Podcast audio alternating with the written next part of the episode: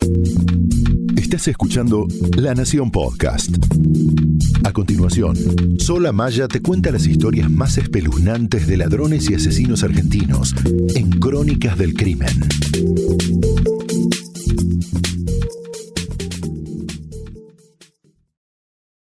Habría atacado otra vez un asesino serial. El titular se repetía en todos los diarios y noticieros. Era el mes de enero de 1998 y la desaparición de una joven de 25 años volvía a poner en escena a un hasta entonces misterioso asesino serial que mataba a mujeres y las abandonaba a la vera de la ruta. La historia había comenzado dos años antes, en julio de 1996, cuando el cuerpo de Adriana Jacqueline Fernández, una artesana uruguaya de 27 años, fue hallado bajo un puente al costado de la ruta 226. A ese crimen le siguieron varios, todas mujeres que desaparecían y luego eran encontradas muertas a la vera del camino, en los alrededores de la ciudad de Mar del Plata. Entre 1996 y 1999 fueron en total 14 las víctimas cuyos asesinatos correspondían al modus operandi de quien entonces fue llamado el loco de la ruta. Habían sido estranguladas, por lo general con un lazo, sus cuerpos eran abandonados desnudos cerca de la ruta y en algunos casos habían sufrido mutilaciones.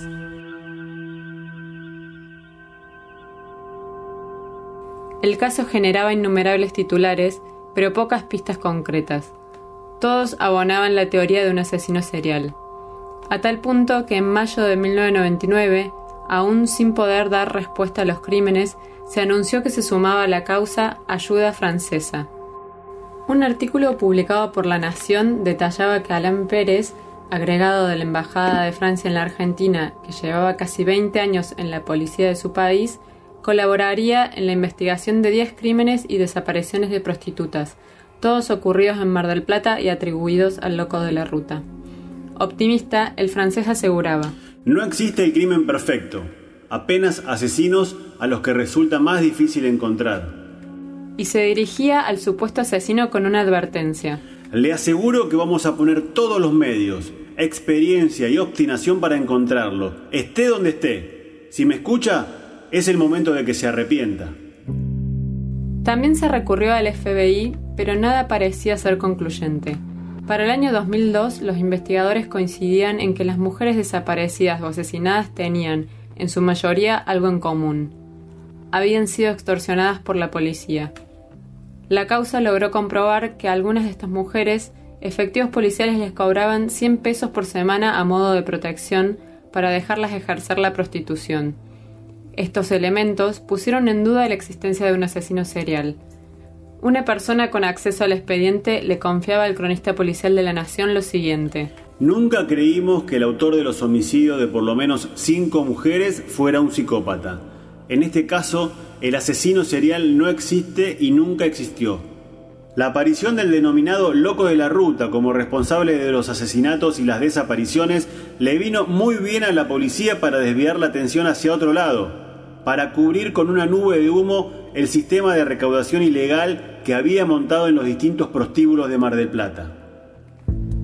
Había evidencia circunstancial que abonaba esa hipótesis, pero no para todos los casos. Incluso la información de las autopsias daba cuenta de que no todas las mujeres habían sido asesinadas por la misma persona, o al menos la metodología no era exactamente igual. Con todos los componentes para convertirse en un relato de fantasía, la historia del loco de la ruta fue llevada a la novela policial de manos del periodista y escritor Carlos Balmaceda. Su libro, La plegaria del vidente, se inspiró en los crímenes reales para narrar desde la ficción una posible respuesta. La obra también tuvo su versión en la pantalla grande. Entonces, ¿existió el asesino serial que mataba prostitutas? ¿O el loco de la ruta fue solo un invento para apartar la atención de los investigadores de una red de policías corruptos?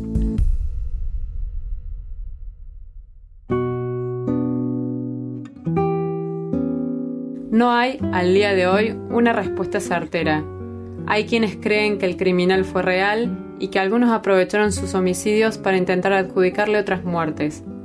Asesino serial o no, quienes sí existieron fueron todas esas mujeres, que fueron asesinadas, abandonadas y olvidadas.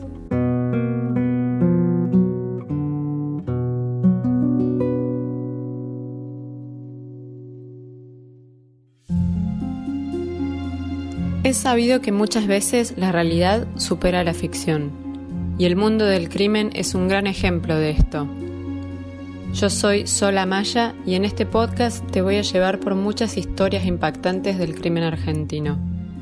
Porque, como escribió alguna vez Stephen King, los monstruos son reales, los fantasmas también son reales, viven dentro nuestro y a veces ganan.